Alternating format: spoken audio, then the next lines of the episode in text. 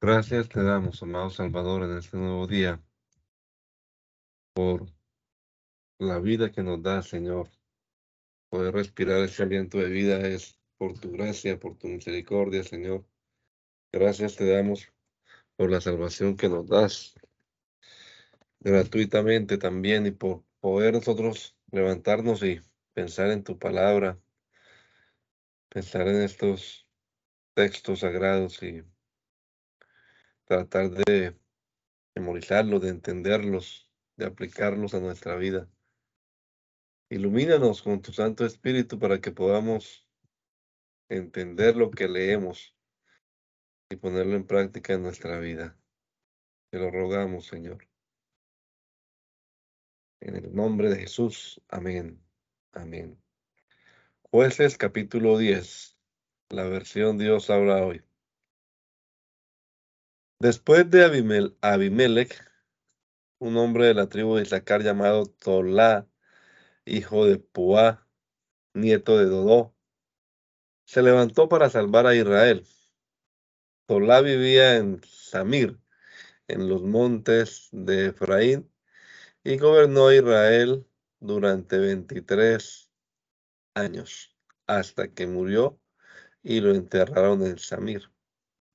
Después se levantó Jair de la tribu de Galaad y gobernó a Israel durante 22 años. Jair tuvo 30 hijos, cada uno de los cuales montaba en asno y tenía una ciudad en la región de Galaad. Estas 30 ciudades se conocen como las ciudades de Jair.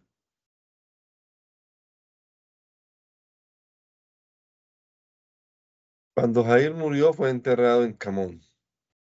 Pero los israelitas volvieron a hacer lo malo a los ojos del Señor y adoraron a los diferentes representaciones de Baal, de Baal y de Astarte, lo mismo que a los dioses de Siria, de Sidón, de Moab, de Amón y de los filisteos.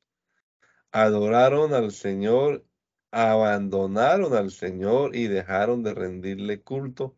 Por eso el Señor se enfureció contra ellos y los entregó en poder de los filisteos y de los amonitas. Desde entonces y durante 18 años los filisteos y los amonitas oprimieron cruelmente a todos los israelitas que vivían en Galaad.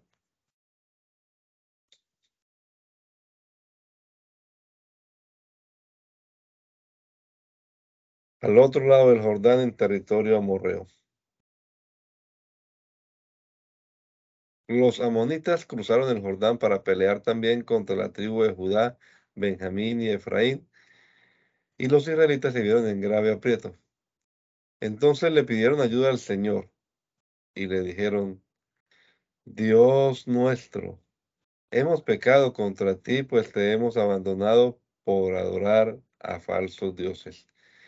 Y el Señor les contestó, ustedes fueron oprimidos por los egipcios, los amorreos, los amonitas, los filisteos, los sidonios, los amalecitas, los madianitas.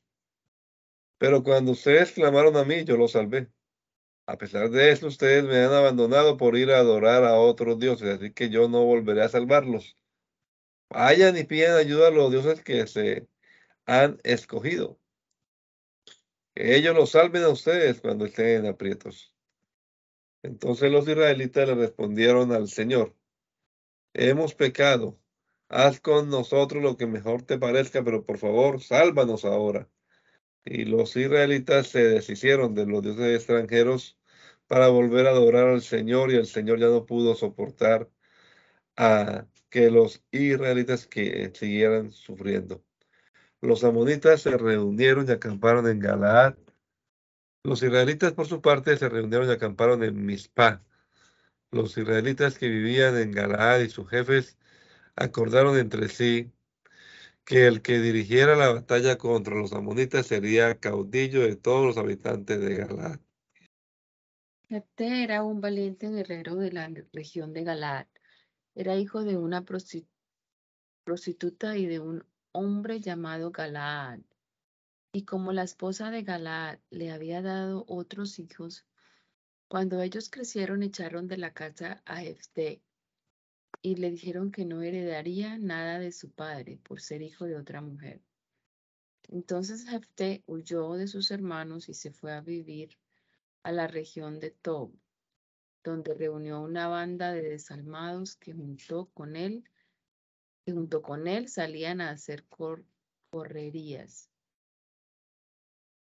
Pasado algún tiempo, los amonitas atacaron a Israel y los jefes de Galaad mandaron a traer a Jefté de la región de Tob y le dijeron, ven, queremos que seas nuestro jefe en la guerra contra los amonitas. Jefté les contestó, pues no me odiaban ustedes y hasta me obligaron a irme de la casa de mi padre. ¿Por qué vienen a buscarme ahora que están en aprietos? Precisamente porque estamos en aprietos venimos a buscarte, dijeron ellos. Queremos que vengas con nosotros y pelees contra los amonitas y que seas el jefe de todos los que vivimos en Galaad. Pues si ustedes quieren que yo regrese para pelear contra los amonitas y si el Señor me da la victoria, seré el jefe de ustedes, respondió Jefté. Y los jefes le aseguraron, el Señor es testigo nuestro de que haremos todo lo que has dicho. Entonces Jefté fue con ellos y el pueblo lo nombró su jefe y caudillo. En, mis, en Mispa, Jefté repitió ante el Señor lo que antes había dicho.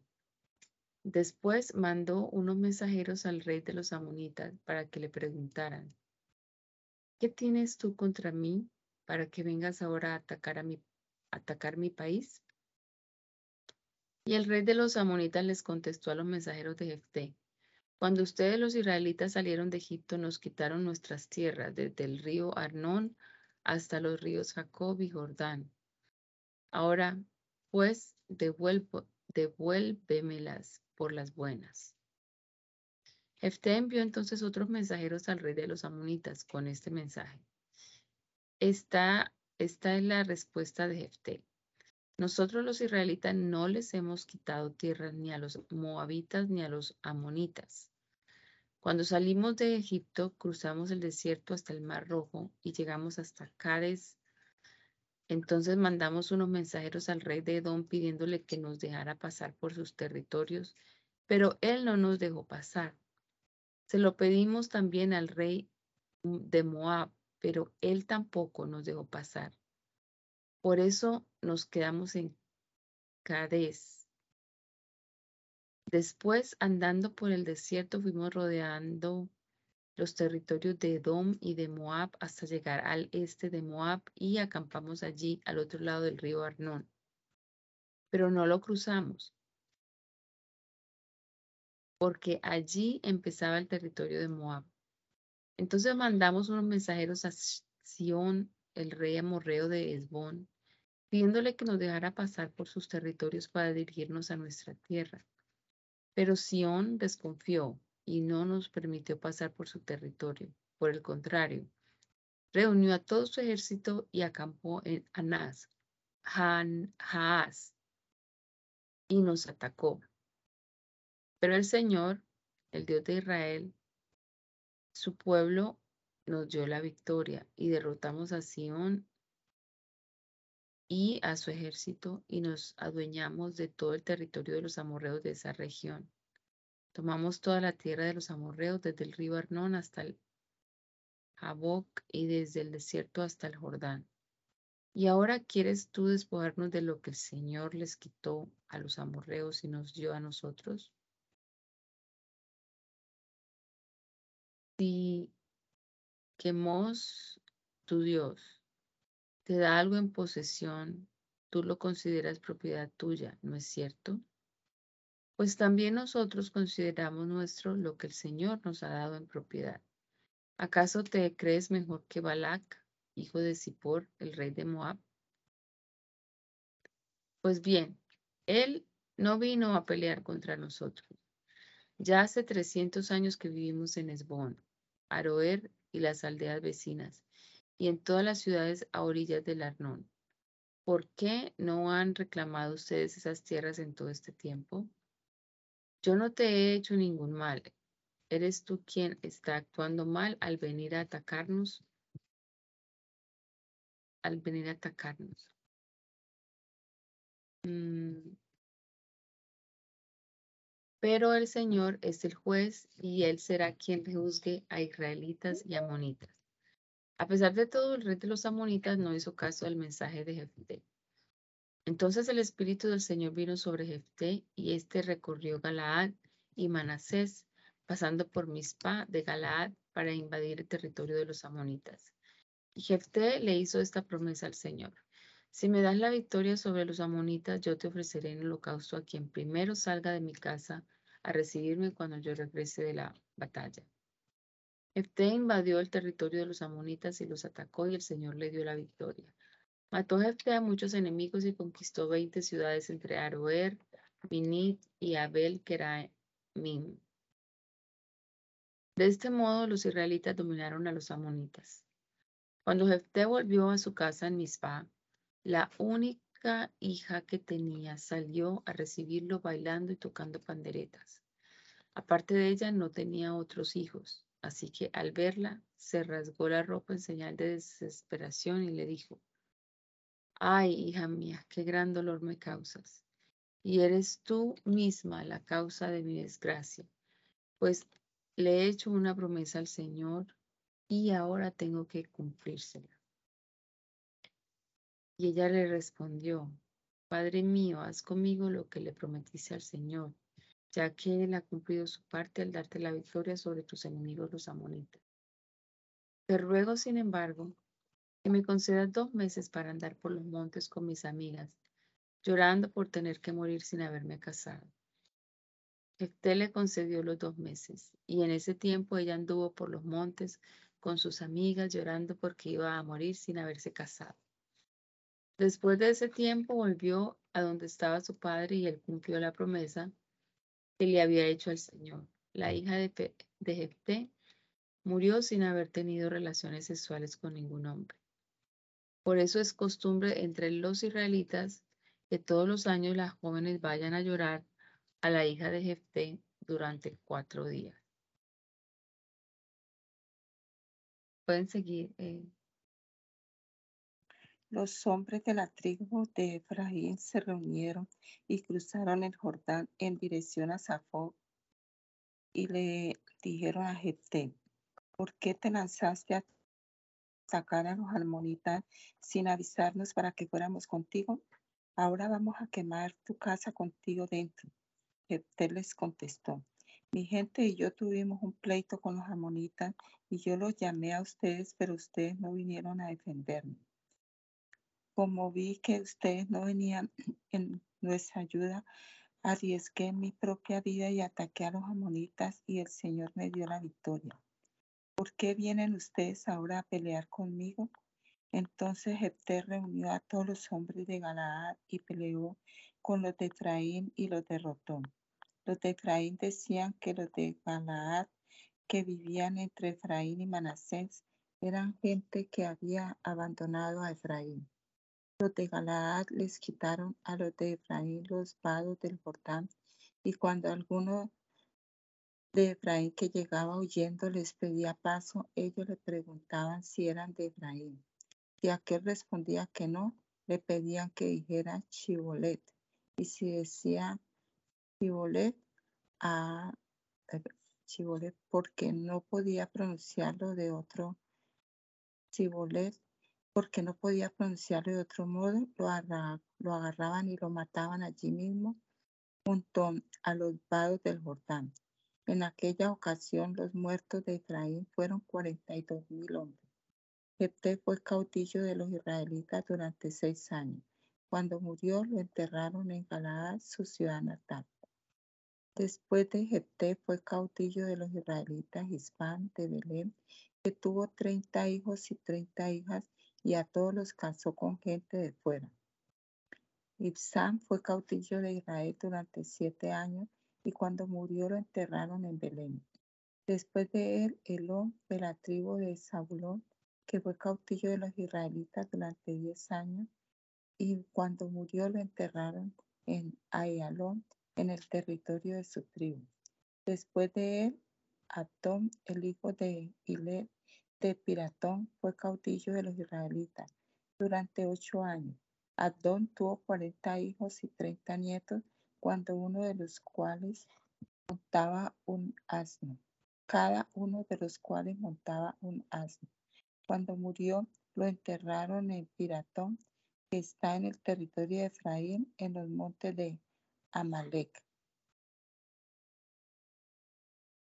Pero los israelitas volvieron a hacer lo malo ante los ojos del Señor, y el Señor los entregó al poder de los filisteos durante cuarenta años.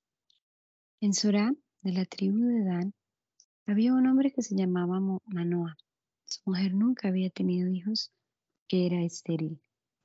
Pero el ángel del Señor se le apareció a ella y le dijo, tú nunca has podido tener hijos, pero ahora vas a quedar embarazada, tendrás un niño. Pero no tomes vino ni ninguna otra bebida fuerte, ni comas nada impuro.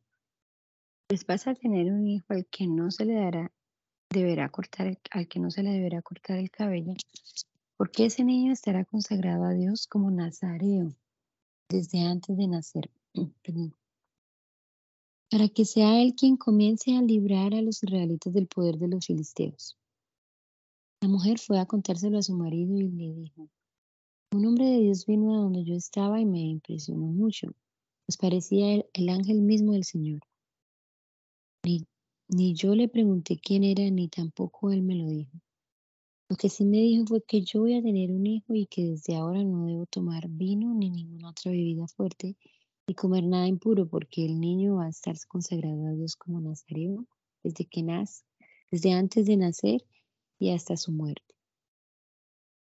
Entonces Manoah dijo al Señor en oración, yo te ruego, Señor, que envíes otra vez ese hombre a nosotros para que nos diga lo que debemos hacer con el niño que van a nacer Dios respondió a la petición de Manoah y su ángel se le apareció otra vez a la mujer donde estaba en el campo. Como Manoah no estaba allí, ella fue corriendo a decirle, Oye, el hombre que vi, que vi el otro día se me ha vuelto a aparecer. Manoah se levantó y fue con ella donde estaba el hombre, el cual le dijo, ¿es usted el que habló con mi mujer el otro día? Y aquel hombre contestó, sí, yo soy. Entonces Manoah dijo, cuando se cumpla lo que usted nos ha dicho, ¿cómo debemos criar al niño? ¿Qué tenemos que hacer con él? El ángel del Señor respondió. Que tu mujer haga todo lo que le he dicho, que no tome vino ni, ni ningún otro producto de la uva, ni ninguna otra bebida fuerte, ni coma nada impuro. Simplemente que haga lo que le he ordenado.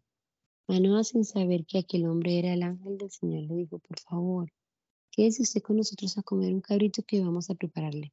Pero el ángel le contestó, aún si me quedara, no podría yo compartir contigo tu comida, pero puedes ofrecer el cabrito en holocausto al Señor. Entonces Manoah le dijo al ángel, díganos al menos cómo se llama usted para que le estemos agradecidos cuando se cumpla lo que nos ha dicho. Pero el ángel le respondió, el ángel respondió, ¿para qué quieres saber mi nombre? Es un secreto maravilloso. Manoah tomó el cabrito y la ofrenda de cereales, los puso sobre una roca y los ofreció en holocausto al Señor. Entonces el Señor hizo algo maravilloso ante los ojos de Manoah y de su mujer. Cuando el fuego subió del altar, Manoah y su mujer vieron al ángel del Señor subir al cielo en medio de las llamas. Entonces se inclinaron hasta tocar el suelo con la frente. Manoah se dio cuenta de que aquel hombre era el ángel del Señor, pues no se les volvió, no se a aparecer ni a él ni a su mujer. Y le dijo a su mujer, con toda seguridad vamos a morir porque hemos visto a Dios.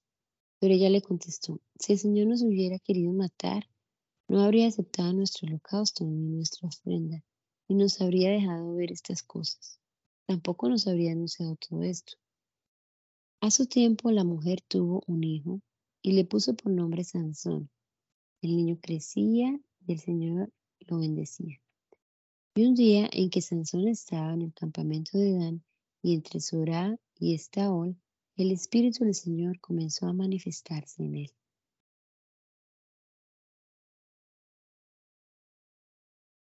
Sansón bajó un día al pueblo de Timná y se fijó en una mujer filistea. Y cuando regresó a casa se, le, se lo contó a sus padres. Les dijo, por favor, quiero que hagan todos los arreglos para casarme con una mujer filistea que vi en Timna. Pero sus padres le dijeron, ¿para qué tienes que ir a buscar esposa entre esos filisteos paganos? ¿Acaso ya no hay mujeres entre nuestros parientes o entre todos los israelitas? Sansón respondió, esa muchacha es la que me gusta y es la que quiero que me consigan como esposa. Sus padres no sabían que era el Señor quien había dispuesto que todo esto fuera así, pues estaba buscando la ocasión de atacar a los filisteos, que en esta época dominaban a Israel. De modo que Sansón y sus padres fueron a Tigna. Cuando Sansón llegó a los viñedos de, la ciudad, un león joven lo atacó rugiendo. Entonces el Espíritu del Señor se apoderó de Sansón, que a mano limpia hizo pedazos al león, como si fuera un cabrito, pero no les contó a sus padres lo sucedido. Luego fue y habló con la muchacha que le había gustado. Unos días después, cuando Sansón volvió para casarse con la muchacha, se apartó del camino para ir a ver al león muerto y se encontró con el cuerpo del león había un enjambre de abejas y un panal de miel. Raspó el, el panal con las manos para sacar la miel y se la fue comiendo. Cuando se encontró con sus padres les dio miel y comieron, pero no les dijo que había sacado del león muerto. El padre de Sansón fue a ver a la muchacha y, y Sansón dio allí una fiesta, según se acostumbraba entre los jóvenes. Pero como los filisteos le tenían miedo, llevaron 30 amigos para que estuvieran con él. A estos 30 Sansón les dijo, les voy a, a decir una adivinanza. Si en los siete días que va a durar la fiesta me dan la respuesta correcta, yo le daré a cada uno de ustedes una capa de lino fino y una muda de ropa de fiesta pero si no dan con la respuesta, cada uno de ustedes me tendrá que dar a mí una capa de lino fino y una muda de ropa de fiesta. Y ellos contestaron, Dinos puesto adivinanza, somos todo oídos. Sansón recitó su adivinanza. Del que comía salió comida, del que era fuerte salió dulzura. Tres días después, ellos no habían logrado resolver la adivinanza.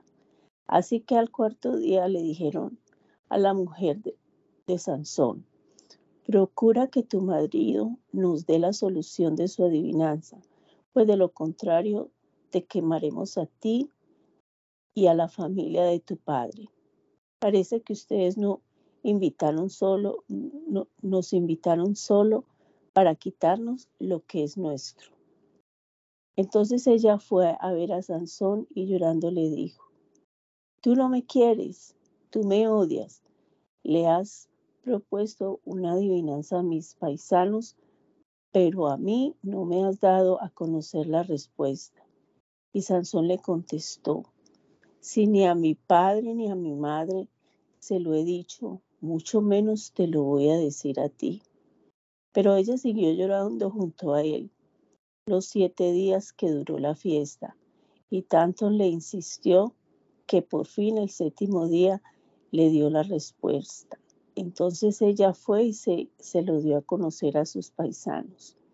Al séptimo día, antes de que el sol se pusiera, los filisteos fueron a decirle a Sansón, Nada hay más dulce que la miel, ni nada más fuerte que el león. Sansón respondió, solo porque araron con mi ternera, pudieron dar con la respuesta. Enseguida el espíritu del Señor se apoderó de Sansón. Entonces Sansón fue a Ascalón y mató a treinta hombres de aquel lugar. Y con la ropa que les quitó pagó la apuesta a los que habían resuelto la adivinanza. Después volvió furioso a casa de su padre y su mujer fue dada a uno de los amigos de Sansón. Pasado algún tiempo, durante la cosecha de trigo, Sansón fue a visitar a su mujer y le llevó un cabrito. Al llegar dijo, voy a entrar a ver a mi mujer en su cuarto. Pero el suegro no lo dejó entrar, sino que le dijo, yo pensé que ya no la querías, así que la di a uno de tus amigos. Sin embargo, su hermana menor es más linda que ella, tómala en, su, en lugar de la mayor. Pero Sansón le contestó, ahora sí que no respondo del mal que yo les haga a los filisteos. Entonces fue y atrapó trescientas zorras, las ató por el rabo de dos en dos, y a cada par le amarró una antorcha entre los rabos. Luego prendió fuego a las antorchas y soltó las zorras en los campos sembrados de los filisteos. De ese modo quemó el trigo que ya estaba amontonado y el que todavía estaba en pie, y hasta los viñedos y los olivares. Los filisteos se pusieron a averiguar quién lo había hecho y cuando supieron que había sido Sansón, en venganza de que su suegro, el Tinnateo, le había quitado a su mujer y se la había dado a su amigo, fueron y quemaron a la mujer y a su padre. Entonces Sansón dijo, ya que ustedes deportan de esa manera, juro que no descansaré hasta que me haya vengado de ustedes. Y los atacó con tal furia que no les dejó hueso sano. Después se fue a vivir a la cueva que está en la peña de Tam. Los filisteos vinieron y acamparon en Judá, extendiéndose hasta Ley. Y los de Judá les preguntaron, ¿por qué han venido a pelear contra nosotros? Y ellos le contestaron, hemos venido a capturar a Sansón para que pague por lo que nos ha hecho. Al oír esto, tres mil hombres de la tribu de Judá fueron a la cueva de la peña de Tam y le dijeron a Sansón, ¿no sabes que los filisteos son más fuertes que nosotros? ¿Por qué nos has puesto en esta situación? Sansón les contestó, yo no he hecho más que pagarles con la misma moneda. Entonces ellos le dijeron, pues nosotros hemos venido a capturarte para entregarte a los filisteos. Sansón respondió, júrenme que no me van a matar ustedes mismos. Y ellos le aseguraron, no, no te vamos a matar, solo queremos capturarte y entregarte a los filisteos. Entonces lo ataron con dos sogas nuevas y lo sacaron de su escondite. Cuando llegaron a ley, los filisteos salieron a su encuentro gritando de alegría, pero el espíritu del Señor se apoderó de Sansón, el cual rompió las sogas que sujetaban sus brazos y sus manos como si fueran cordeles de lino quemados. Luego tomó una quijada de asno que había por allí y que aún no estaba reseca y con ella mató a mil filisteos. Después dijo, con la quijada de un asno hice uno y dos montones, con la quijada de un asno a mil hombres maté. Después arrojó la quijada y por eso aquel lugar se llama Ramat Ley. Y como Sansón tenía muchísima sed, llamó al Señor y le dijo, ¿cómo es posible que me hayas dejado que me hayas dado esta victoria tan grande para ahora dejarme morir de sed en manos de estos paganos?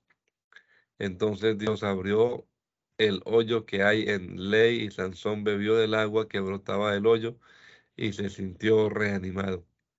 Por eso el manantial, al manantial que hasta la fecha está en ley, se le llama en Acoré. Sansón fue caudillo de Israel durante 20 años, en la época en la que los filisteos dominaban la región. Sansón fue a la ciudad de Gaza y allí vio a una prostituta y entró en su casa para pasar la noche con ella. Cuando los de Gaza supieron que Sansón estaba en la ciudad, la rodearon y se quedaron vigilando las puertas de la ciudad todo aquel día. Por la noche se fueron a descansar pensando que lo matarían cuando amaneciera. Pero Sansón estuvo acostado solo hasta la medianoche. A esa hora se levantó y arrancó las puertas de la ciudad junto con sus pilares y su tranca, y echándose todo ello al hombro, se lo llevó a lo alto del monte que está frente a Hebrón. Después Sansón se enamoró de una mujer llamada Dalila, que vivía en el valle de Sorek.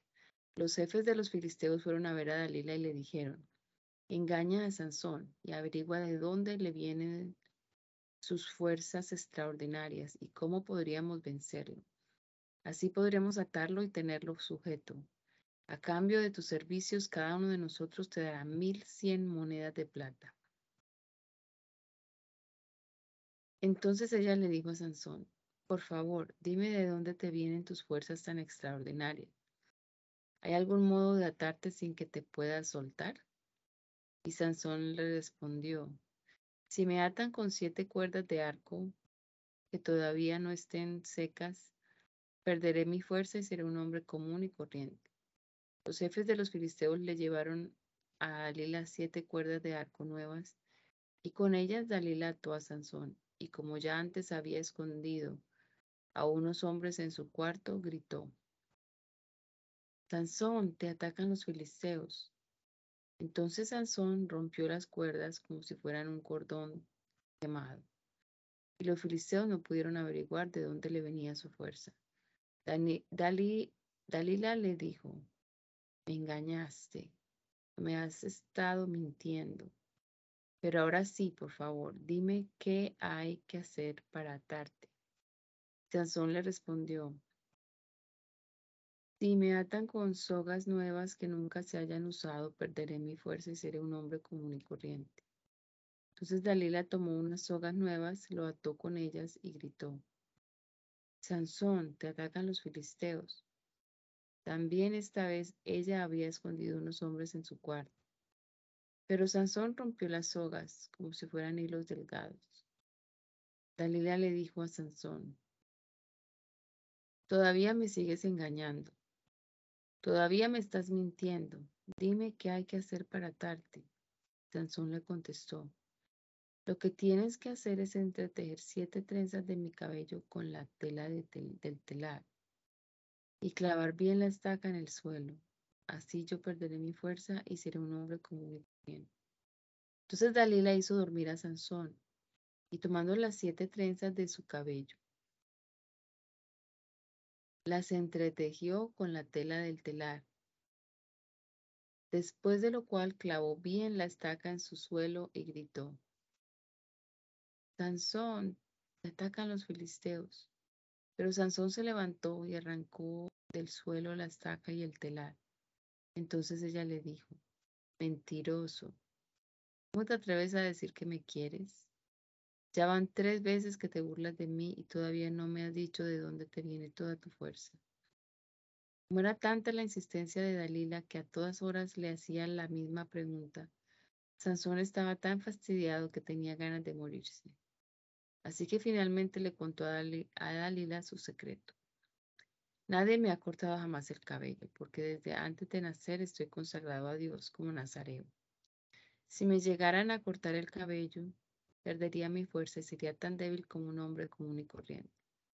Cuando Dalila se dio cuenta de que esta vez sí le había descubierto su secreto, mandó a decir a los jefes filisteos, ahora sí, vengan, que Sansón me ha descubierto su secreto. Entonces ellos fueron a verla con el dinero en la mano. Dalila hizo que Sansón se durmiera con la cabeza recostada en sus piernas y llamó a un hombre para que le cortara las siete trenzas de su cabellera. Cuando ella comenzó a, a maltratarlo y le gritó, Sansón, te atacan los filisteos. Sansón se despertó, creyendo que se libraría como las otras veces, pero no sabía que el Señor lo había abandonado. Entonces los filisteos lo agarraron y le sacaron los ojos y se lo llevaron a Gaza, en donde lo sujetaron con cadenas de bronce y lo pusieron a trabajar en el molino de la cárcel. Sin embargo, su cabello empezó a crecerle de nuevo.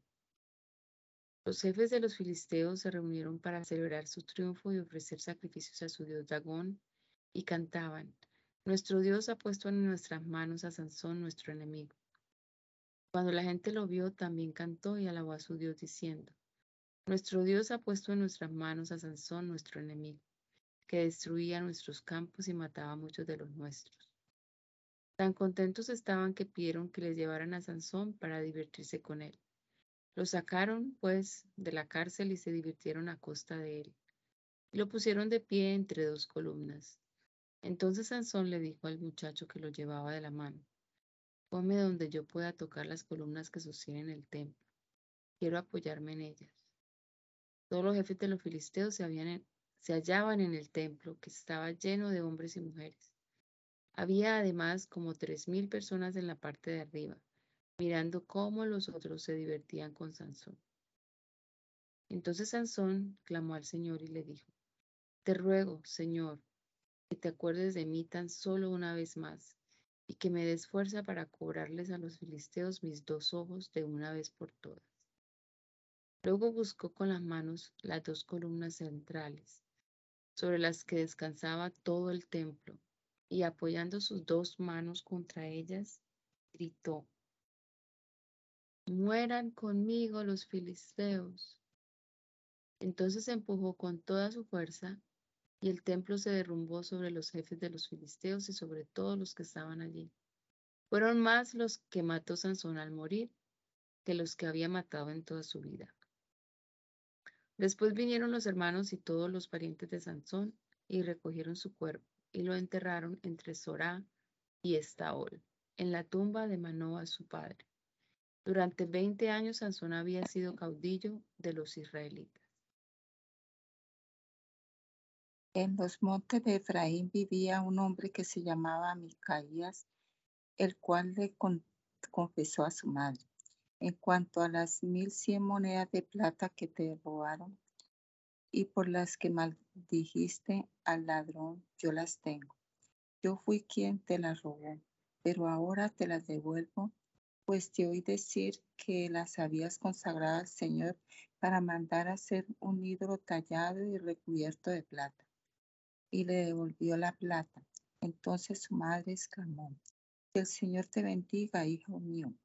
Después que Micaías volvió el devolvió el dinero a su madre, ella le entregó a un platero 200 monedas de plata para que le hiciera un ídolo tallado y recubierto de plata que luego puso en casa de Micaías. Micaías tenía un lugar de culto en su casa y se hizo un efod y dioses familiares y nombró sacerdote a uno de sus hijos. Como en aquella época aún no había rey en Israel, cada cual hacía lo que le daba la gana. Había en el pueblo de Belén un joven forastero de la tribu de Judá que era levita. Este joven salió de Belén en busca de otro lugar donde vivir y andando por los montes de Efraín llegó a casa de Micaía, ¿De dónde vienes? le preguntó Micaía. Vengo de Belén, contestó el joven. Soy levita y ando buscando dónde vivir. Pues quédate aquí conmigo, le propuso Micaías, para que seas mi sacerdote y como mi propio padre. Yo te pagaré diez monedas de plata al año, además de ropa y comida. El levita, el levita aceptó quedarse a vivir con Micaías y llegó a ser uno de, como uno de sus hijos. Y Micaías lo hizo su sacerdote y él se quedó a vivir allí. Entonces Micaía pensó que tenía aseguradas las bendiciones de Dios, pues tenía un levita como sacerdote.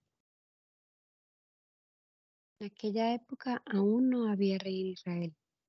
El tribu de Dan tampoco tenía un territorio propio todavía, así que andaban, buscando dónde establecerse. Por eso los de Dan mandaron desde Surá y Estaol a cinco de sus hombres más valientes para que sirvieran de espías y exploraran la región. Esos cinco espías fueron a los montes de Efraín y llegaron a casa de Micaías, donde se quedaron a pasar la noche. De cerca de la casa de Micaías reconocieron el modo de hablar del joven levita y fueron a preguntarle, ¿quién te trajo por acá? ¿Por qué estás en este lugar? ¿Qué buscas aquí? El levita les contó el trato de Micaías, había el trato, eh, el levita les contó el trato que Micaías había hecho con él y cómo lo había contratado para que fuera su sacerdote. Entonces ellos le dijeron, consulta a Dios para saber si nos va a ir bien en este viaje. El sacerdote levita les contestó, vayan tranquilos, que el Señor los protegerá por donde quiera que vayan. De allí los cinco espías se fueron a Alais.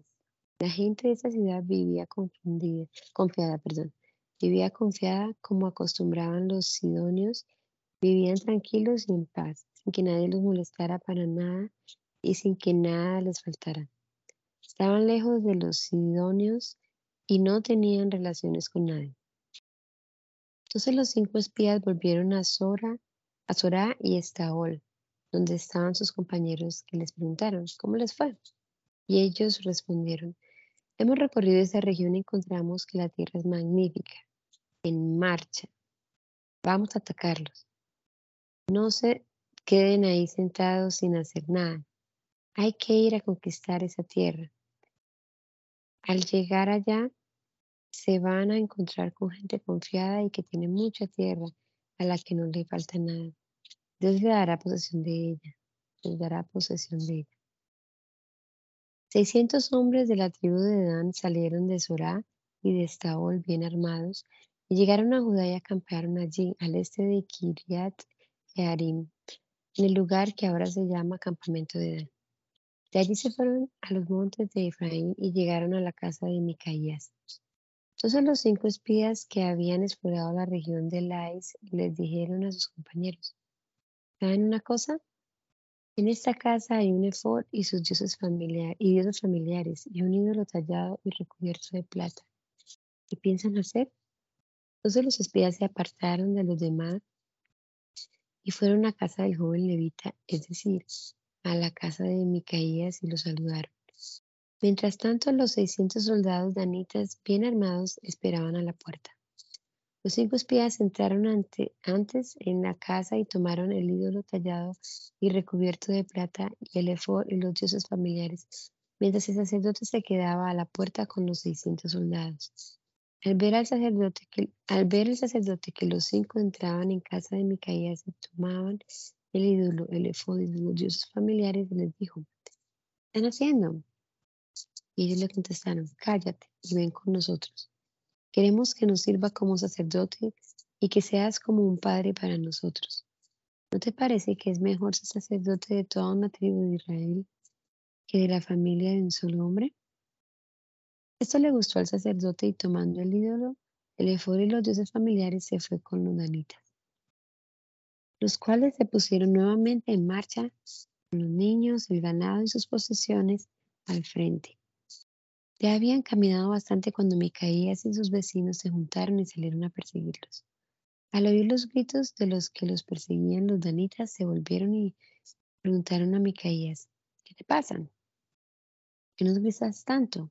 Micaías les respondió, ustedes se llevan mis dioses que yo había hecho y se llevan también a mi sacerdote y me dejan sin nada y todavía se atreven a preguntarme qué me pasa. Pero los danitas le contestaron, no nos alces la voz, no sea que alguno de los nuestros pierda la paciencia y te ataque, y, acabe perdiendo la, y acaben perdiendo la vida tanto tú como tus familiares. Al ver caída que ellos eran muchos, perdón, regresó a ellos, regresó a su casa, pero los danitas siguieron su camino, con las cosas que Micaías había hecho, y con su sacerdote llegaron hasta Lais que la gente estaba tranquila y confiada, de modo que los tanitas mataron a todos a filo de espada y quemaron la ciudad. Como la ciudad estaba lejos de Sidón y no tenía relaciones con nadie, no hubo quien los defendiera. Estaba en el valle que pertenecía a Bet Rehob. Después los danitas reconstruyeron la ciudad y se quedaron a vivir en ella. Aunque antes se llamaba Lais, ellos la llamaron Dan, en honor de su antepasado del mismo nombre, que era hijo de Israel. Allí los danitas colocaron el ídolo tallado para adorarlo y su sacerdote fue Jonatán, hijo de Gersón y nieto de Moisés. Después los descendientes de Jonatán fueron sacerdotes de los danitas hasta el exilio.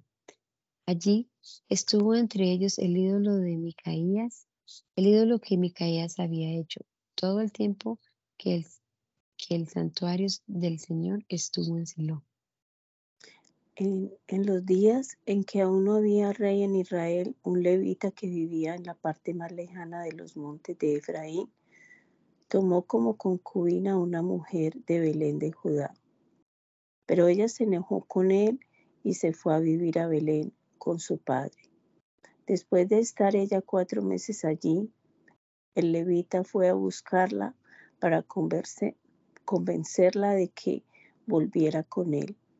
Llevó un criado y dos asnos, y ella lo recibió en casa de su padre. También el padre lo recibió con alegría y lo invitó a quedarse con ellos.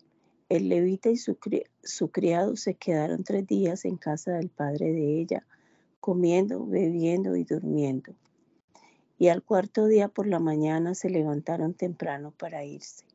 Pero cuando ya se iban, se iban, el padre de la muchacha le dijo a su yerno, come aunque sea un pedazo de pan antes de irte para que tengas fuerza. Y los dos se sentaron juntos a comer y a beber. Y el padre de ella le pidió que se quedara y pasara contento una noche más. Y aunque el levita se levantó para irse, su suegro le insistió tanto que se quedó. Al quinto día el levita se levantó temprano para irse, pero otra vez el padre de la muchacha le rogó que comiera algo antes de, salir para que recobrara las fuerzas. Así que comieron juntos hasta que se hizo tarde. Cuando el levita se levantó para irse con su concubina y su criado, su suegro le hizo ver que ya era muy tarde y que el día se estaba yendo. Lo invitó a quedarse otra noche y pasarla contento y salir al otro día temprano. Pero el levita no quiso quedarse otra noche más, sino que se fue con su concubina y su criado y sus dos asnos ensillados, cuando tuvieron ante ellos a Jebús, es decir, Jerusalén. El criado le dijo al levita, ¿qué le parece a usted si pasamos la noche en esta ciudad de Jebuseos?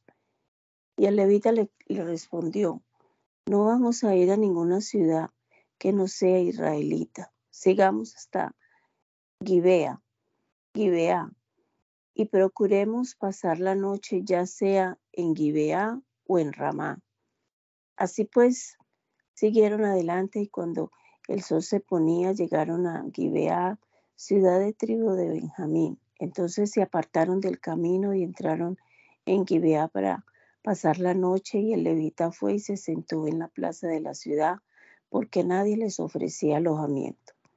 Por fin ya de noche pasó un anciano que regresaba de trabajar en el campo. Este anciano era de los montes de Efraín y vivía allí como forastero, pues lo que, los que vivían en Gibea eran de la tribu de Benjamín. Cuando el anciano vio en la plaza al viajero, le preguntó, ¿de dónde vienes y a dónde vas? Y el levita respondió, estamos de paso, venimos de Belén de Judá y vamos a la parte más lejana de los montes de Efraín, donde yo vivo. Estuve en Belén y ahora voy de regreso a casa, pero no he encontrado aquí a nadie que me dé alojamiento. Tenemos paja y forraje para mis asnos y pan y vino para nosotros, es decir, para mi mujer, para mi, para mi siervo y para mí. No nos hace falta nada. Pero el anciano le respondió, sé bienvenido, yo me haré cargo de todo lo que necesites. Yo no voy a permitir que pases la noche en la plaza. El anciano los llevó a su casa y mientras los viajeros se lavaban los pies y comían y bebían, él dio de comer a los asnos. En el momento en que más contentos estaban, unos hombres pervertidos de la ciudad rodearon la casa y empezaron a golpear la puerta y a decirle al anciano, dueño de la casa, saca al hombre que tiene de visita, queremos acostarnos con él. Pero el dueño de la casa le rogó, no amigos míos, por favor, no cometan tal perversidad, pues este hombre es mi huésped. Miren ahí está mi hija, que tú todavía es virgen y también está la concubina de ese hombre. Voy a sacarlas para que las humillen y hagan con ellas lo que quieran, pero con este hombre no cometan tal perversidad. Pero ellos no le hicieron caso al anciano, así que el levita tomó a su concubina y la echó a la calle, y aquellos hombres la violaron y abusaron de, de ella toda la noche, hasta que amaneció. Entonces la dejaron. Ya estaba amaneciendo cuando la mujer regresó a la casa del anciano donde estaba su marido y cayó muerta delante de la puerta. Cuando su marido se levantó y abrió la puerta para seguir su camino, se encontró a su concubina tendida ante el umbral de la puerta con las manos sobre el umbral. Entonces le dijo, levántate y vámonos. Pero ella no le respondió. Entonces él colocó el cadáver sobre un asno y se puso en camino hacia su casa. Al llegar tomó un cuchillo y descuartizó el cadáver de su concubina en doce pedazos y los mandó por todo el territorio de Israel. Todos los que lo veían decían, desde que los israelitas salieron de Egipto, nunca se había visto nada semejante. Hay que pensar en esto y decidir lo que haremos al respecto. Entonces todos los israelitas, desde Dan hasta Berseba y Galaad, se reunieron como un solo hombre en Mizpah delante del Señor. Todos los jefes de las tribus de Israel estaban presentes y del pueblo de Dios se reunieron cuatrocientos mil soldados de a pie. Los de la tribu de Benjamín se enteraron de que las otras tribus israelitas se habían reunido en Mizpah y los israelitas le preguntaron al levita cómo había ocurrido aquel crimen. El levita, marido de la víctima, les dijo, yo llegué con mi concubina a la ciudad de Gibeá de la tribu de Benjamín para pasar la noche allí, pero esta misma noche los habitantes de la ciudad rodearon la casa en que estábamos alojados con la idea de matarme. De tal manera abusaron de mi concubina que ella murió. Entonces yo tomé el cadáver y lo descuarticé y mandé los pedazos por todo el país para que en todo Israel se enteraran de este crimen tan infame. A ustedes les toca ahora como israelitas opinar y decidir lo que se debe hacer. Como un solo hombre, todos se pusieron de pie y dijeron, ninguno de nosotros volverá a su tienda o su casa. Lo que tenemos que hacer es echar a suertes quienes deberán atacar Kibea. Uno de cada diez hombres de, la, de todas las tribus se encargará de conseguir comida para el ejército. Los demás irán a darle su merecido a Gibeá por esta infamia que ha cometido en Israel. Todos los israelitas se reunieron como un solo hombre para atacar a la ciudad. Mandaron mensajeros por todo el territorio de la tribu de Benjamín para decirles, ¿qué crimen es este que han cometido algunos de ustedes? Entréguennos a esos pervertidos que están en Gibeá para matarlos y purificar a Israel de la maldad. Pero los benjamitas, pero los de Benjamín no hicieron caso a sus hermanos israelitas, sino que los benjaminitas de todas las ciudades se juntaron en Gibeá para ir a pelear contra los otros israelitas. Los soldados de las ciudades de Benjamín que se alistaron eran 26 mil, sin contar 700 hombres escogidos que eran de Gibeá. Entre todos estos hombres había 700 zurdos que manejaban también la onda que podían darle con la piedra a un cabello sin fallar nunca. Por su parte, los otros israelitas reunieron 400 mil guerreros experimentados. Los israelitas fueron a Betel y allí consultaron a Dios para saber qué tribu debía atacar primero a los de Benjamín. El Señor le respondió que Judá debía ser la primera, así que los israelitas se levantaron temprano y acamparon frente a Gibeá. Avanzaron contra los de Benjamín y se colocaron frente a Gibeá en orden de batalla. Pero los de Benjamín salieron de la ciudad y aquel día mataron a veintidós mil israelitas. Por eso los israelitas fueron a Betel a lamentarse en presencia del Señor hasta el anochecer. Y allí le consultaron si debían volver a atacar a sus hermanos de la tribu de Benjamín. Como el Señor les ordenó atacar, cobraron ánimo y al día siguiente volvieron a presentar batalla contra los benjaminitas en el mismo lugar en donde habían presentado el día anterior. Pero por segunda vez los de Benjamín salieron de Gibeá a atacarlos y mataron a otros dieciocho mil soldados israelitas. Entonces todos los soldados de Israel y de todo el pueblo fueron nuevamente a Betel a lamentarse delante del Señor. Todo el día se lo pasaron sin comer y le ofrecieron al Señor holocaustos y sacrificios de reconciliación. En aquel tiempo el arca de la alianza de Dios estaba en Betel y su sacerdote era Finés, hijo de Eleazar y nieto de Aarón. Y los israelitas consultaron al Señor, ¿debemos atacar una vez más a nuestros hermanos de la tribu de Benjamín o es mejor que nos demos por vencidos? el Señor les dijo, ataquen, que mañana yo les daré la victoria. Entonces algunos soldados israelitas se escondieron alrededor de Gibeá mientras los demás marchaban aquel tercer día contra los de Benjamín y se colocaban en orden de batalla frente a Gibeá, como las otras dos veces. Una vez más los de la tribu de Benjamín salieron de la ciudad alejándose de ella para atacar a los israelitas. lograron matar como a 30 israelitas por los caminos de Betel y de Gibeá y por los campos. Creyeron que los israelitas huían de ellos derrotados como las otras dos veces anteriores. Los israelitas, sin embargo, se estaban alejando de la ciudad para que el enemigo los persiguiera hasta los caminos. De pronto los israelitas salieron de donde se estaban y se colocaron en orden de batalla en Baal Tamar. Por su parte, los que estaban escondidos en la pradera alrededor de Gibeá salieron de sus escondites y atacaron la ciudad. Eran diez mil de los mejores guerreros israelitas los que atacaron a Gibeá y la lucha fue dura. Los, los, de Benjamín no sabían que estaban a punto de perder. El Señor le dio a los israelitas la victoria sobre los benjaminitas y aquel día los israelitas mataron 25 mil 100 soldados de la tribu de Benjamín. Entonces los benjaminitas se dieron cuenta de que habían perdido. Los israelitas se habían ido retirando ante el ataque de los benjaminitas, pues porque confiaban en que los hombres que estaban reunidos, en los hombres que estaban reunidos para atacar Gibeá.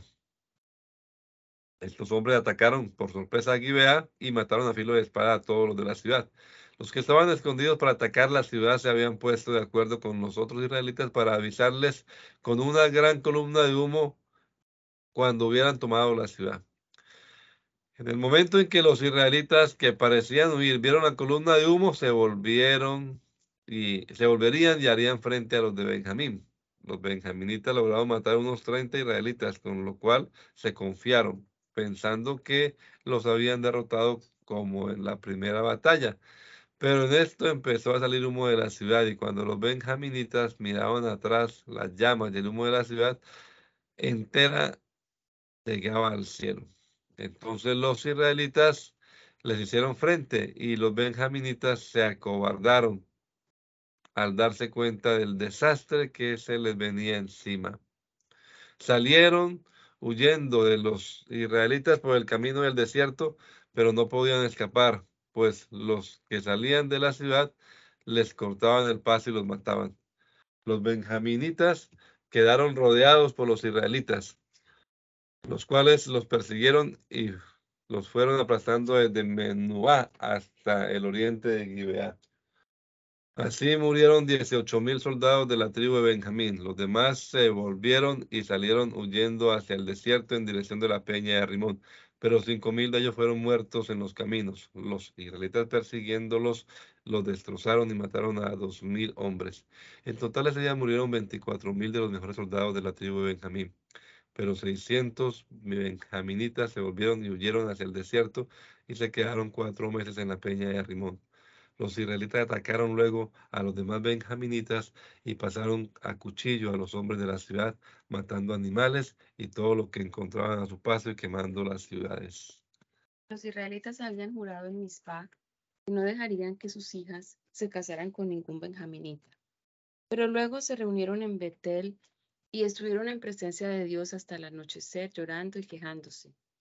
Oh Señor Dios de Israel, ¿por qué nos ha sucedido esto? ¿Cómo es posible que ahora falte una tribu en Israel? Al día siguiente los israelitas se levantaron temprano, hicieron un altar y le ofrecieron al Señor holocaustos y sacrificios de reconciliación. Y se preguntaban, ¿quién de entre todos nosotros no asistió a la reunión en Mizpah? Pues habían jurado matar a quienes no asistieron a la reunión. Los israelitas estaban muy tristes por lo que les había sucedido a sus hermanos los benjaminitas y decían, en este día ha sido arrancada de Israel una de sus tribus. ¿Qué haremos para conseguirles mujeres a los benjaminitas que quedan vivos? Nosotros hemos jurado por el Señor no permitir que nuestras hijas se casen con ellos. ¿Hay aquí algún israelita que no se haya presentado ante el Señor en Mizpah? Recordaron entonces que de Jabes de Galaad, nadie había asistido a la reunión, pues al pasar lista no, habían no había respondido nadie de este lugar. Entonces el pueblo entero, entero envió a doce mil de los mejores soldados con órdenes de matar a filo de espada a todos los de Jabes, incluyendo a los niños y a las mujeres que no fueran vírgenes. Entre los que vivían en Jabes se encontraron 400 jóvenes que no habían tenido relaciones sexuales con ningún hombre y las trajeron al campamento que estaba en Silo, en Canaán. Entonces el pueblo entero mandó buscar a los benjaminitas que estaban en la peña de Rimón y los invitaron a hacer la paz. Los, de Benjamín regresaron y los israelitas les dieron las mujeres que habían traído de Jabes, pero no hubo mujeres suficientes para todos ellos. Los israelitas sentían lástima por la tribu de Benjamín porque el Señor había dejado un vacío en las tribus de Israel. Y los jefes del pueblo se preguntaban, ¿cómo vamos a conseguir mujeres para los demás si las mujeres benjaminitas fueron exterminadas? Benjamín debe seguir manteniendo el lugar que le corresponde entre nuestras tribus, por medio de los que le han quedado con vida, para que no falte ninguna de las tribus de Israel. Pero nosotros no podemos darle nuestras hijas para que se casen con ellos, porque todos los israelitas hemos jurado no darle nuestras hijas a los benjaminitas, bajo pena de maldición. Sin embargo, cada año hay una gran fiesta del Señor en Silo, en que está al norte de Betel, al este del camino que va de Betel a Siquem y al sur de Leoná. Entonces los jefes de Israel les mandaron este mensaje a los benjaminitas. Vayan, escóndanse en los viñedos cercanos a Silo y manténganse atentos. Cuando las muchachas de Silo salgan bailando en grupos, salgan también ustedes de sus escondites y róbese cada uno una mujer y váyanse a sus tierras. Y si los padres o los hermanos de las muchachas vienen a hacernos algún alguna reclamación, les diremos, nosotros les rogamos como un favor personal que los perdonen, porque nosotros no pudimos conseguir mujeres para, para todos ellos en la guerra contra Jabez. Además, como ustedes no se las dieron, realmente no han faltado al juramento. Los benjaminitas aceptaron hacer lo que se les proponía Así que cada uno se robó una muchacha de las que estaban bailando y se la llevó. Luego regresaron a sus tierras y volvieron a construir sus ciudades y a vivir en ellas.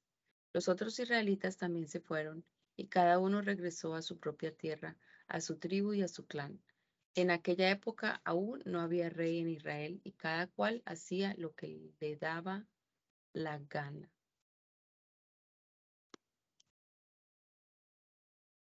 Eh. En el tiempo en que Israel era gobernado por caudillos, hubo una época de hambre en toda la región. Entonces un hombre de Belén de Judá llamado Elimelech se fue a vivir por algún tiempo al país de Moab. Con él fueron también su esposa Noemí y sus dos hijos, Malón y Kilión. Todos ellos eran efrateos, es decir, de Belén. Llegaron pues a Moab y se quedaron a vivir allí. Pero sucedió que murió Elimelech, el marido de Noemí, y ella se quedó sola con sus dos hijos.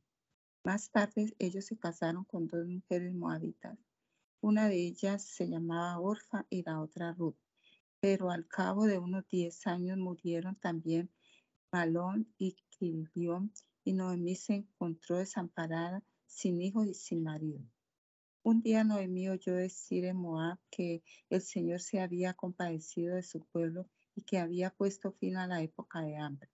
Entonces decidió volver a Judá y acompañada de su nuera salió del lugar donde vivía, pero en el camino le dijo, anden, vuelvan a su casa con su madre, que el Señor las trate siempre con bondad, como también ustedes nos trataron a mí y a mis hijos y que les permita casarse otra vez y formar un hogar feliz.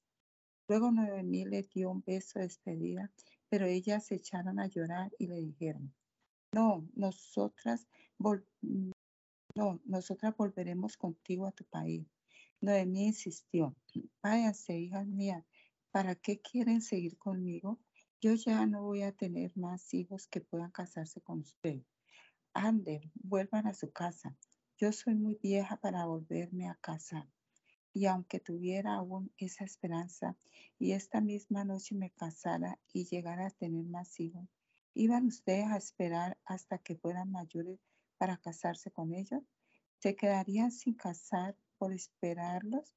No, hija mía, de ninguna manera. El Señor me ha enviado amargo sufrimiento, pero más amarga sería mi pena si las viera sufrir a ustedes. Ellas se pusieron a llorar nuevamente. Por fin Orfa, Orfa se despidió de su suegra con un beso, pero Ruth se quedó con ella. Entonces Noemí le dijo, mira, tu cuñada se vuelve a su país y a sus dioses, vete tú con ella. Pero Ruth le contestó, no me pidas que te deje y que me separe de ti. Iré a donde tú vayas y viviré donde tú vivas. Tu pueblo será mi pueblo y tu Dios será mi Dios. Moriré donde tú mueras y allí quiero ser enterrada. Que el Señor me castigue con toda dureza si me separo de ti, a menos que sea por la muerte. Al ver Noemí que Ruth estaba decidida a acompañarla, no le insistió más y así las dos siguieron su camino hasta que llegaron a Belén. Cuando entraron en Belén, hubo un gran revuelo en todo el pueblo. Las mujeres decían, ¿no es esta Noemí? Pero ella les respondió, ya no me llame Noemí, llámeme Mará, porque el Dios Todopoderoso me ha llenado de amargura. Salí de aquí con las manos llenas y ahora las traigo vacías porque así lo ha querido el Señor. ¿Por qué me llama Noemí si el Señor Todopoderoso me ha condenado y afligido. Así fue como Noemí volvió de Moab con Ruth, su nuera moabita. Llegaron a Belén cuando comenzaba la cosecha de la cebada. Bendito Señor, te damos gracias en esta mañana por la oportunidad que nos has dado de pasar este rato aquí leyendo tu palabra, Señor Jesucristo, y esperamos que tu Espíritu nos alumbre el entendimiento para poder descubrir en estos relatos antiguos esos principios que debemos observar nosotros en nuestros días, en nuestra relación contigo. Encomendamos este día, Señor, esperando que tú seas obrando a través nuestro y que nos uses para ser también de bendición a todos aquellos con quienes nos encontremos el día de hoy. Permite, Señor, que este día lo vivamos para honra y gloria de tu precioso nombre. Te lo rogamos, Señor, en el nombre poderoso de Jesús. Amén. Amén.